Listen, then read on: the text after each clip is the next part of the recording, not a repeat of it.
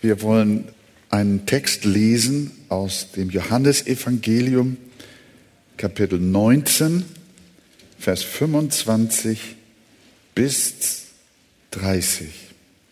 Es standen aber bei dem Kreuz Jesu seine Mutter und die Schwester seiner Mutter Maria, die Frau des Klopas und Maria Magdalena. Als nun Jesus seine Mutter sah und den Jünger dabei stehen, den er lieb hatte, spricht er zu seiner Mutter, Frau, siehe dein Sohn. Darauf spricht er zu dem Jünger, siehe deine Mutter. Und von der Stunde an nahm sie der Jünger zu sich. Nach diesem, da Jesus wusste, dass schon alles vollbracht war, spricht er, damit die Schrift erfüllt würde, mich dürstet. Es stand nun ein Gefäß voll Essig da.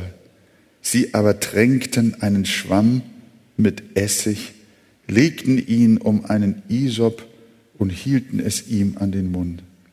Als nun Jesus den Essig genommen hatte, sprach er, es ist vollbracht. Und er neigte das Haupt und übergab seinen Geist. Amen. Nehmen wir Platz miteinander. Äh, wir haben vor drei oder vier Jahren ja schon mal äh, das Johannesevangelium durchgearbeitet. Ich weiß nicht, ob ihr euch daran erinnert. Und da ist dieser Textabschnitt auch schon von uns betrachtet worden. Mich hat er sehr bewegt, sodass ich gerne das noch einmal wieder auffrischen möchte, was wir damals gelernt haben und auch, was der Herr heute ganz neu in unser Herz legen möchte.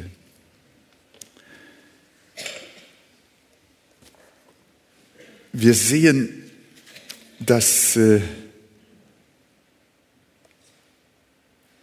Jesus, Jesu Mutter, seiner Mutter Schwester Maria, die Frau des Klopas und Maria Magdala am Fuß des Kreuzes waren. Es heißt, es standen aber bei dem Kreuz diese wenigen. Und das kann nicht weit weg gewesen sein. Würdet ihr sagen, dass ich jetzt bei dem Kreuz stehe? Oder wenn ich das sage, hättet ihr dann die Idee zu sagen, Wolfgang, geh noch etwas näher ran, damit man auch wirklich sagen kann, Wolfgang steht beim Kreuz. Ihr würdet wahrscheinlich diese Distanz schon sagen, das ist noch nicht ganz beim Kreuz. Aber der Text sagt, es standen aber bei dem Kreuz. Das muss ziemlich nah gewesen sein. Und wenn Historiker recht haben, dann müssen die Füße Jesu ungefähr einen Meter über dem Erdboden gewesen sein, sodass man sie stehend hätte küssen können. Also, sie waren sehr nah daran, die Frauen. Denn was Jesus jetzt sprach zu ihnen, das galt nicht allen. Jesus hat äh, Worte am Kreuz gerufen, die haben auch die Kriegsknechte gehört und die Feinde Jesu gehört. Und äh, sie waren bewegt oder auch nicht bewegt. Es war sehr laut. Aber diese kleine Gruppe, die sprach Jesus persönlich an. Das war nicht für die Öffentlichkeit. Und so geht das ja manchmal auch bei uns. Es gibt manchmal Dinge, da sprechen wir untereinander von unserer Liebe zu Jesus, weil das Menschen außerhalb gar nicht verstehen können. Das ist mitunter so, als wenn man äh, Perlen vor die Säue werfen würde, wenn man die intimsten Dinge, die man mit Jesus bespricht, die man mit ihm erlebt, die persönliche Liebe, wenn das so vor Spötter ausgebreitet wird, dann sagen wir, das macht keinen Sinn. Und Jesus hat hier auch nur die Seinen angesprochen. Sie waren dicht genug am Kreuz und deswegen konnte er persönlich zu ihnen sprechen. Und so finde ich, dass auch in diesem kleinen Satz der Schrift wieder eine ganze Predigt steckt, die die Frage aufwirft, wo stehst du, lieber Bruder, liebe Schwester? Stehen wir nah beim Kreuz oder sind wir ziemlich weit weg? Sind wir so Durchschnittschristen, die sich nur so nennen und irgendwann so zu bestimmten Feiertagen, dann gucken wir mal rein, was denn da so war?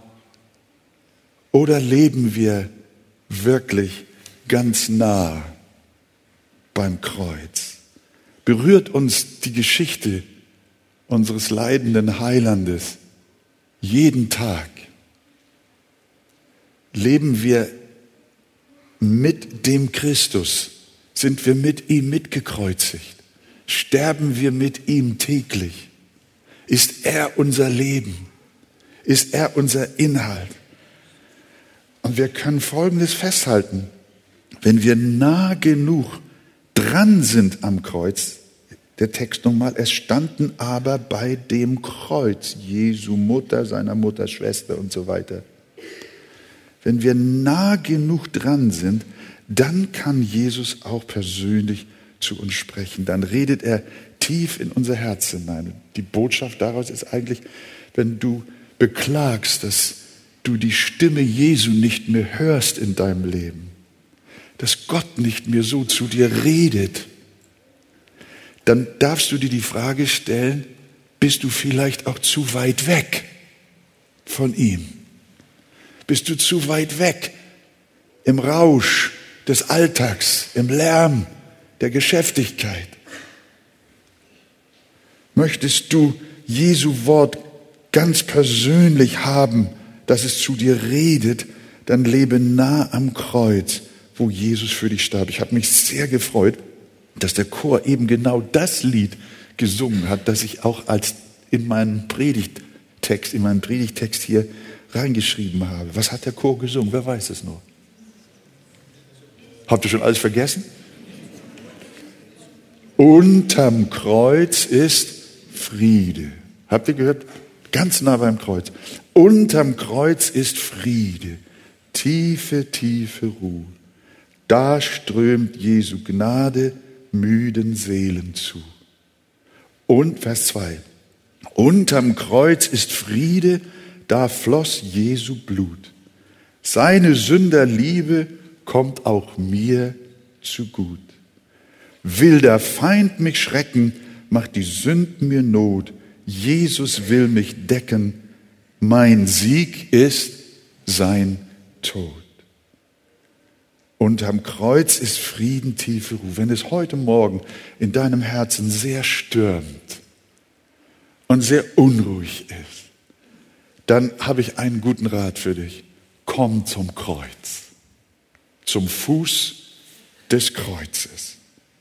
Näher, noch näher, mein Gott, zu dir. Drückt mich auch Kummer hier, droht man mir, soll doch trotz Kreuz und Pein dies meine Losung sein, näher, mein Gott, näher zu dir. Das wünschen wir uns nicht nur an diesem Tage. Wir standen bei dem Kreuz nun sei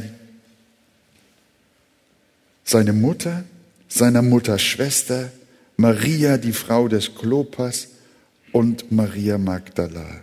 Es waren vier Frauen.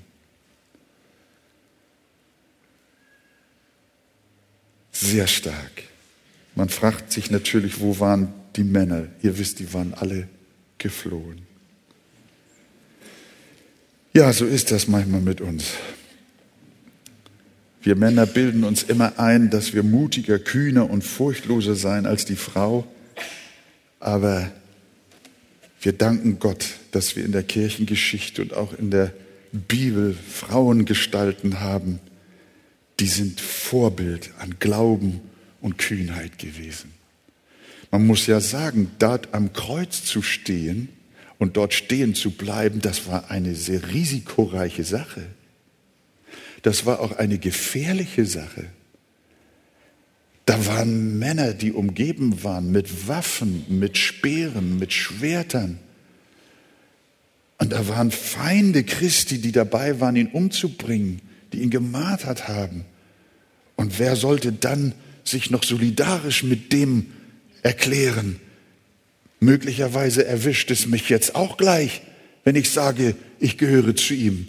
Das war ja der Grund, weshalb Petrus auch seinen Herrn verleugnet hat.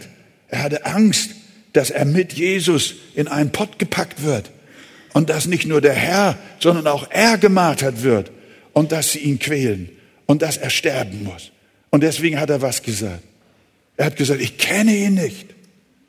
Dreimal hat er seinen Herrn verleugnet. Dieser Platz bei Jesus ist ein ganz gefährlicher Platz. Und wer sich mit ihm solidarisch erklärt, der muss damit rechnen, möglicherweise das gleiche Schicksal zu erleiden. Sind wir bereit, zu Jesus zu stehen? Auch wenn es brenzlig wird, wenn es gefährlich ist, wenn wir angegriffen werden. Ich gehöre zu Jesus. Ich kenne ihn und ich bekenne mich zu ihm. Und die Männer, die waren alle weg. Bis auf einen. Der hat uns gerettet. Wer war das? Johannes, haben wir gelesen. Aber die Frauen sind in der Überzahl. Das ist schön. Unter den vier Frauen war auch Maria, die Mutter Jesu. Wir kennen sie von der Weihnachtsgeschichte und wir wissen, dass ihr Herz mit tiefer Mutterliebe zu Jesus erfüllt war. Und nun erlebte sie das. Das muss man sich tatsächlich vorstellen. Sie ist die Mutter. 33 Jahre zurück hat die Geschichte in Bethlehem stattgefunden. Was für eine herrliche Geschichte. 33 Jahre ist ja nicht so lange, nicht? Ob sie sich noch daran erinnern konnte? Ganz bestimmt. Selbst wenn eine Mama 80 Jahre alt geworden ist, kann sie nicht vergessen, wie schön das war, als sie ihren Sohn oder ihre Tochter geboren hat. Und als sie das Kind aufgezogen hat. Die Zeit im Haus, wie sie größer geworden sind. Jesus war klein, war Teenager, ein gehorsames Kind ein liebevolles, friedsames Kind, ein außergewöhnliches Kind. Sie hat Jesus geliebt. Es war ihr Junge, ihr Sohn.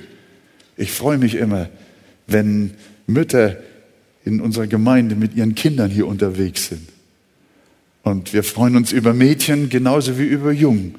Aber ich habe manchmal das Gefühl, wenn eine Mama einen Jungen hat, ist das doch immer noch so was ganz Besonderes.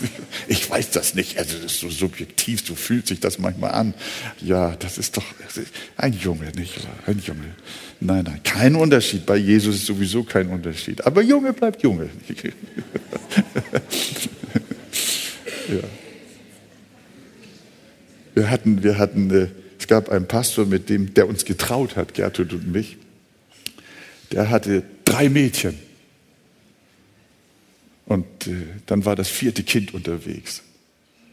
Und die ganze Gemeinde betete, dass alles gut sei. Was haben die alle erwartet? Na, drei Mädchen, was soll dann kommen? Und dann steht er, nachdem das Kind in der Nacht zum Sonntag geboren wurde, steht er auf der Kanzel und sagt, liebe Geschwister, ich kann euch eine freudige Mitteilung machen. Wir haben wieder ein Mädchen. Titus klatscht in die Hände, nicht wahr? wir sind ja unter uns, wir sind eine Familie. Wir, wir können ja ruhig so mal miteinander reden. Nicht? Äh, äh, äh. Aber das sind so, diese Spannungen liegen da, ob man das wahrhaben will oder nicht. Das, ist, das kann man einfach nicht wegnehmen. Die Maria, die muss ein ganz besonderes Verhältnis zu ihrem Sohn gehabt haben, zu ihrem Kind gehabt haben. Da waren ja auch Brüder Jesu äh, und auch Schwestern, wenn ich äh, richtig unterrichtet bin. Aber da war eine ganz besondere Zeit. Was muss da durch ihr Herz gegangen sein, als sie dort am Fuß des Kreuzes stand? Vielleicht hat sie sich auch an die Prophetie erinnert, die Simeon ihr vor 33 Jahren gegeben hatte. Was hatte Simeon ihr geweissagt? Er segnete Maria im Tempel und sprach zu ihr, und auch durch deine Seele wird ein Schwert dringen, damit viele Herzen Gedanken offenbar waren. Als Maria da unterm Kreuz stand mit den anderen Frauen, da muss ein Sch Schwert durch ihr Herz gegangen. Könnt ihr euch das vorstellen?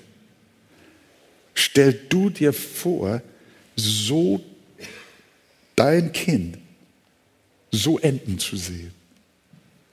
In so jungen Jahren, mit 33. Ein seelischer Schmerz muss sie durchbohrt haben. Sie sah, wie er dort blutete, dürstete. Sie war nicht hysterisch, auch nicht voller Wut. Sie stand einfach da, sie litt in stillem Schweigen. Ich kann mir vorstellen, dass sie auch geweint hat und dass ihr die Tränen über die Wangen flossen vielleicht auch geschluchzt. Aber während die Menge weiter abbrüllte, lästere, der gottlose Dieb spottete, die Soldaten um die Kleider losten und sie ihren geliebten Sohn bluten sah, da stand Maria einfach unter dem Kreuz. Sie konnte ihn nicht allein lassen. Sie blieb dort. An Flucht, an Abhauen hat sie nicht gedacht.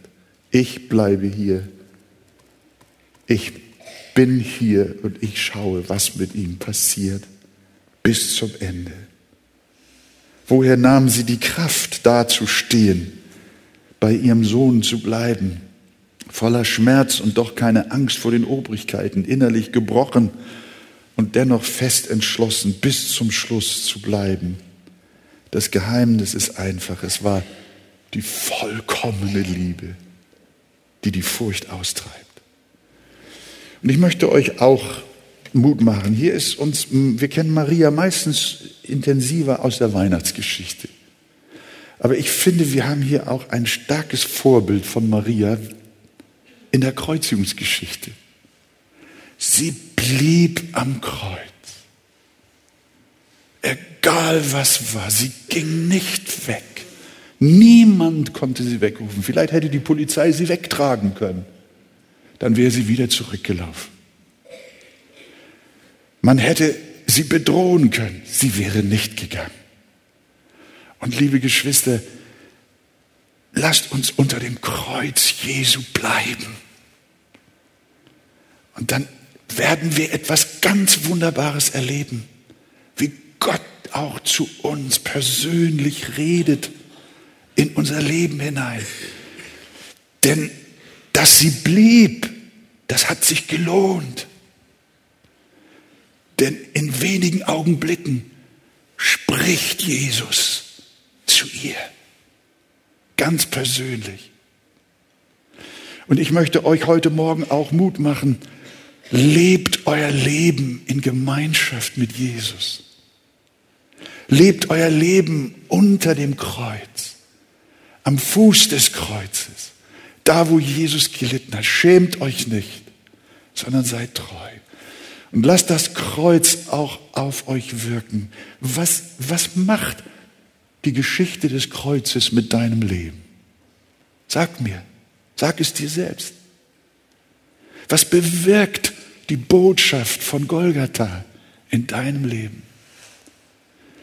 Muss sie nicht eine heilige Ehrfurcht bewirken? Natürlich Dankbarkeit und Liebe, dass Jesus mir meine Sünde vergeben hat. Aber wirkt das Kreuz von Golgatha nicht auch eine heilige Scheu vor der Sünde? Dass wir nicht sündigen, denn wenn wir sündigen im Angesicht des Kreuzes, dann kreuzigen wir ihn doch abermals, oder nicht? Wir hören manchmal so so abgewaschene Botschaften, so, die, die dann heißen, Gott liebt uns, Jesus liebt uns, egal was wir tun und egal was wir sind, was immer wir auch machen. Jesus liebt uns und Gott liebt uns, Gottes Liebe. Ach, was ist das für ein Gerede? Und dann, dann machen sie die Liebe Christi, das Kreuz, machen sie zum Alibi für ihren Lebensstil, in dem sie leben dann leben sie im Ehebruch. Und sie sagen, ach Gott liebt mich. Und dann hinterziehen sie ihre Steuern, aber sie sagen, Gott liebt mich.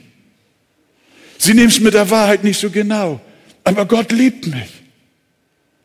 Gott liebt mich. Wisst ihr, was wir da machen? Wir kreuzigen Jesus abermals. Das Kreuz Christi bewirkt in denen etwas, die den Segen und die Erlösung im Kreuz Christi erfahren haben, die sagen, nein, wie sollte ich so weiterleben wie bisher? Wie sollte ich wieder meinen Gott sündigen? Hat Josef schon im Alten Testament gesagt. Und er ist geflohen und hat das Gewand in der Hand der Frau des Potiphas gelassen, die ihm in die Unzucht hineintreiben wollte.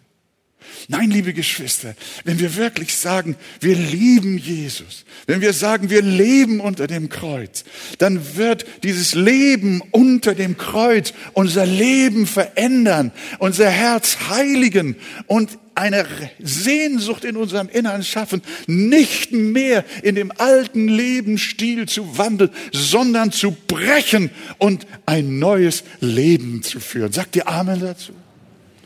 Und das ist ja das, was was der Apostel Paulus uns auch im Römerbrief immer wieder klar macht. Was wollen wir hierzu sagen, schreibt er in Kapitel 6. Sollen wir in der Sünde verharren, damit das Maß der Gnade voll werde? Wollen wir das Kreuz von Golgatha zum Alibi für unser Leben, für die Sünde in unserem Leben machen, für unsere Oberflächlichkeit, für unsere Lauwärme und für unsere Übertretungen und Gottlosigkeit. Er sagt, das sei ferne. Wie sollten wir, die wir der Sünde gestorben sind, noch in ihr leben? Oder wisst ihr nicht, dass wir alle, die wir in Christus Jesus getauft sind, in seinen Tod getauft sind? Wir sind also mit ihm begraben worden durch die Taufe in den Tod, damit gleich wie Christus durch die Herrlichkeit des Vaters von den Toten auferweckt worden ist, so auch wir in einem neuen Leben wandeln. Das ist die Botschaft, die das Kreuz von Golgatha uns hinterlässt und auch bewirkt. Und deswegen, liebe Geschwister, leben wir unter dem Kreuz. Und dann schreibt Johannes in unserem Abschnitt in Vers 26 weiter. Als nun Jesus seine Mutter sah und bei ihr den Jünger, den er lieb hatte, da lernen wir etwas von Johannes, dass er den Heiland lieb hatte, aber der Heiland hatte ihn noch mehr lieb. Aber worauf wir unseren Fokus jetzt legen wollen, ist, Jesus ist beschäftigt mit der gewaltigsten Aufgabe, die je jemand im Universum zu erledigen hatte. Er stand unter Qualen und Leiden und hatte die erdrückende Sündenlast von Millionen zu tragen. Er ist dabei, das Heil für die Menschheit zu erwerben. Und er ist unter Schmerzen und Qualen. Und was macht er jetzt? Jetzt wendet er sich in seinem Leiden seiner Mutter und den Frauen zu. Ganz persönlich. Er kümmert sich um die Familienfrage seiner Mutter und um die Versorgung seines Jüngers. Manchmal machen sich unsere Heimgehenden Sorgen um die Zukunft ihrer Hinterbliebenen. Und es ist so tröstlich, Jesus hat es auch getan. Jesus stand nicht über den Dingen und hat gesagt, auch ihr lieben Frauen, das ist ja gut. Er hat auch seine Mutter dann nicht wie bei der Hochzeit zu Kana in die Schranken gewiesen. Er war nicht hart zu ihr. Damals sollte sie etwas lernen. Sie dachte, Jesus sei ihr Söhnchen und er sollte immer noch tun, was sie als Mutter ihm sagt. Da musste er seiner Mutter sagen, Frau, ich bin im Auftrag eines Größeren hier. Und das hat Maria auch gelernt und sie hat dann gesagt, was er euch sagt, das tut. Aber als sie dort am Kreuz waren und seine Füße umfassten und geweint haben, da hat er kein strenges Wort zu ihnen gesagt. Auch kein zurechtweisendes Wort, kein belehrendes Wort, sondern er hat in ihr Herz hineingesprochen vom Kreuz. Ein seelsorgerliches Wort. Und er sagt, Maria und ihr anderen, die ihr hier um mich herum seid, ich spreche jetzt zu euch persönlich. Ich weiß um eure Sorgen. Er befand sich in einem titanischen Kampf mit Sünde, Tod und Teufel und hatte genug zu tun, sich in dieser heißen Phase seines Todeskampfes voll auf die Auseinandersetzung mit der Finsternis zu konzentrieren. Aber er denkt nicht an sich, sondern all die Alltags, an die Alltagsprobleme der Seinen. Das ist umwerfend. Ich habe mich manchmal auch an Krankenbetten unsagbar gewundert.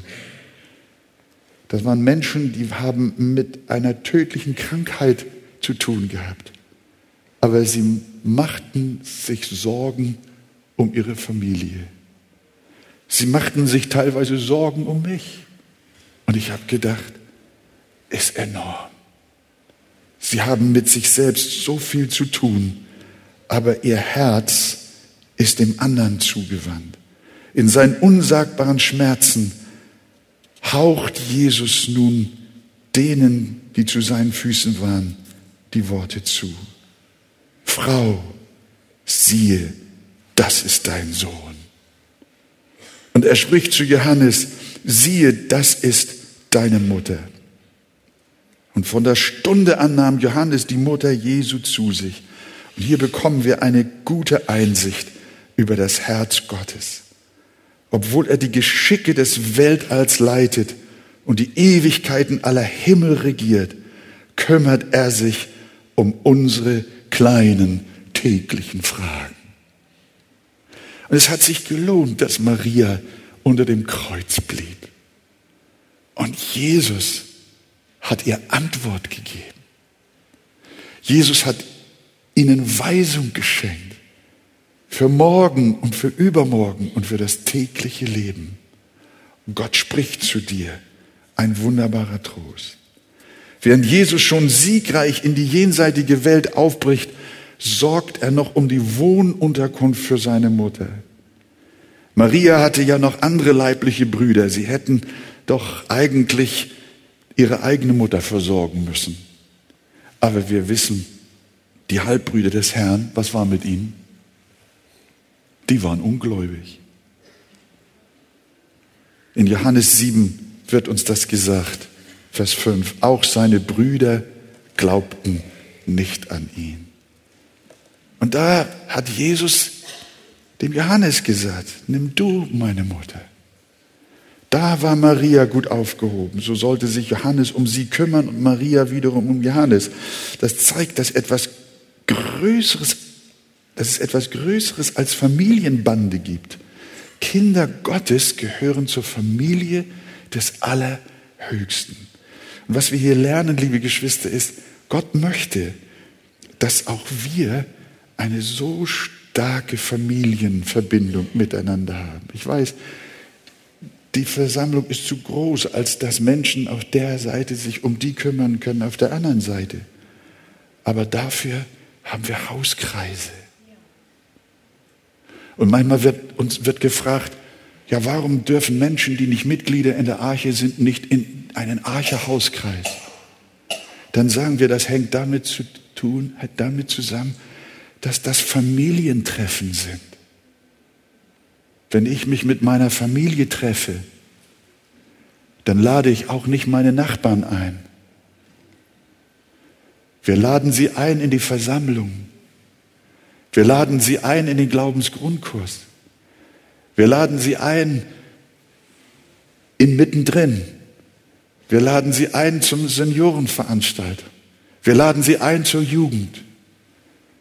Aber wenn wir unsere familiären, geistlichen und persönlichen Fragen zu erörtern haben, unsere Nöte, unseren Kummer, unsere Sorgen, dann sind wir eine Familie unter uns. Dann beten wir füreinander. Dann sprechen wir in diesen Kreisen unsere Sorgen aus. Ehrlich auch unsere Defizite und unser Versagen. Und wir bekennen möglicherweise auch einander die Sünden. Das machen wir nicht vor der Welt, sondern das tun wir, indem wir eine geistliche Gemeinschaft sind, eine Familie. Jesus hat nicht gesagt, Maria, deine Brüder oder meine Halb, deine Söhne, die anderen und meine Halbbrüder, die können sich um dich kümmern. Nein, er hat gesagt, Johannes, du bist mein Jünger. Und meine Mutter ist meine Jüngerin. Und ihr seid Schwestern und Brüder, Geschwister. Ihr gehört zusammen. Ihr dient einander. Ihr liebt einander. Ihr helft einander. Ihr steht füreinander ein. Und wenn wir die Christen in der ersten Zeit beobachten, dann kommt uns von diesem Geist etwas entgegen, wie die Liebe Gottes sie verbunden hat. Und das geschieht aus der Gemeinschaft des Kreuzes, unter dem Kreuz. Wenn Jesus uns kostbar wird, wenn wir ihn lieben, weil er uns durch sein vergossenes Blut zuerst geliebt hat, liebe Gemeinde, dann merken wir, wie die Gemeinschaft wächst, wie sie immer stärker wird. Je mehr wir Jesus, den Gekreuzigten, in unserem Herzen haben, je dankbarer wir werden, je größer unsere Liebe geworden ist, desto intensiver wird auch unsere Gemeinschaft, wenn wir nahe beim Kreuz leben. Wenn wir alle weit weg vom Kreuz leben, wenn uns das nur am Rande interessiert und die ganze Woche sind wir zerstreut, sind wir mit anderen Interessen beschäftigt und dann kommen wir, ach ja, jetzt ist ja schon wieder Sonntag, da müssen wir in die Versammlung, ja, so muss ich heute schon wieder gehen, ach so, naja, ich muss mich erinnern, ist ja auch Abendmahl, muss ich ja auch wieder machen, oh ja, dann kommen wir hier alle so rein, wie Fremde untereinander. Ach so, dann sind wir hier beieinander, erfüllen eine Pflicht miteinander. Ach, wir müssen ja auch singen zusammen. Ach klar, machen wir auch. Oh, ihr Lieben, aber wenn wir aus einer Woche kommen von dem gekreuzigten Christus her, vom Kreuz, wir aus dem Evangelium die ganze Woche gelebt haben, morgens aufgewacht, Herr, hilf mir heute mit der Frau schon wie eine Andacht getan, zusammen gebetet haben, Fürbitte gehalten haben, abends am Montag beim Einschlafen oder davor, Herr, vergib mir meine Sünde. Der Tag war heute wieder nicht so gut. Ich habe mannigfaltig gefehlt. Aber das Blut Jesu Christi macht mich rein von aller Sünde. Du sprichst mit deinen Kindern über Jesus. Und als Vater sagst du zu ihnen, Kinder, euer Papa hat in dieser Woche auch wieder so viel falsch gemacht. Ich bitte euch, Kinder, vergebt mir, wenn ich euch nicht ein rechtes Vorbild bin. Ich brauche die Vergebung durch das Blut Jesu. Ich lebe mit Jesus, dem Gekreuzigten. Ich lebe die ganze Woche unter dem Kreuz und möchte nicht eine Stunde leben ohne das Evangelium, ohne Jesus Christus in meinem Herzen, ohne den Heiligen Geist, der mich dankbar macht und der mich, mich drängt mit der Liebe von Golgatha. Das verändert unser Herz. Und wenn wir reinkommen aus einer Woche der Gemeinschaft mit Jesus, dann ist das die Grundlage für die Qualität unserer Gemeinschaft, auch wenn wir miteinander Abendmahl feiern. Und dazu möchte ich euch einladen, und wir sind dann auch schon soweit. Wir wissen, dass nachdem diese Worte an die Frauen und an Johannes gerichtet waren, ich kann mir vorstellen, dass das ein enormer Trost für Maria persönlich und für die anderen gewesen ist. Jesus hat noch ein Wort zu uns gesagt. Aber dann ruft er wieder laut. Dann geht er wieder zu seinem gewaltigen Auftrag zurück und er ruft, mich dürstet. Und wenig später das berühmte Es ist vollbracht. Ihr Lieben, lasst uns jetzt unter dem Kreuz sein und Frieden haben. Ich möchte das, was Christians Worte eigentlich nachher sind, schon auch von der Kanzel sagen. Liebe Geschwister, habt ihr in der Woche Sünden getan? Habt ihr Gedanken gehabt, die dem Herrn nicht gefallen? Habt ihr eine Sprache ge gesprochen, die dem Herrn missfallen hat? Denkt daran, was es Jesus gekostet hat, uns von unserer Sünde zu erlösen. Sagt doch in eurem Herzen, Herr Jesus, vergib mir. Komme aus der Gemeinschaft Christi, vom Fuß des Kreuzes zum Abendmahl, mit einem Herzen der Vergebung, das Blut gewaschen ist. mit einem Herzen voller Liebe und Dankbarkeit zu Jesus. Und unsere Gemeinschaft wird herrlich sein. Ich freue mich auf dieses Abendmahl.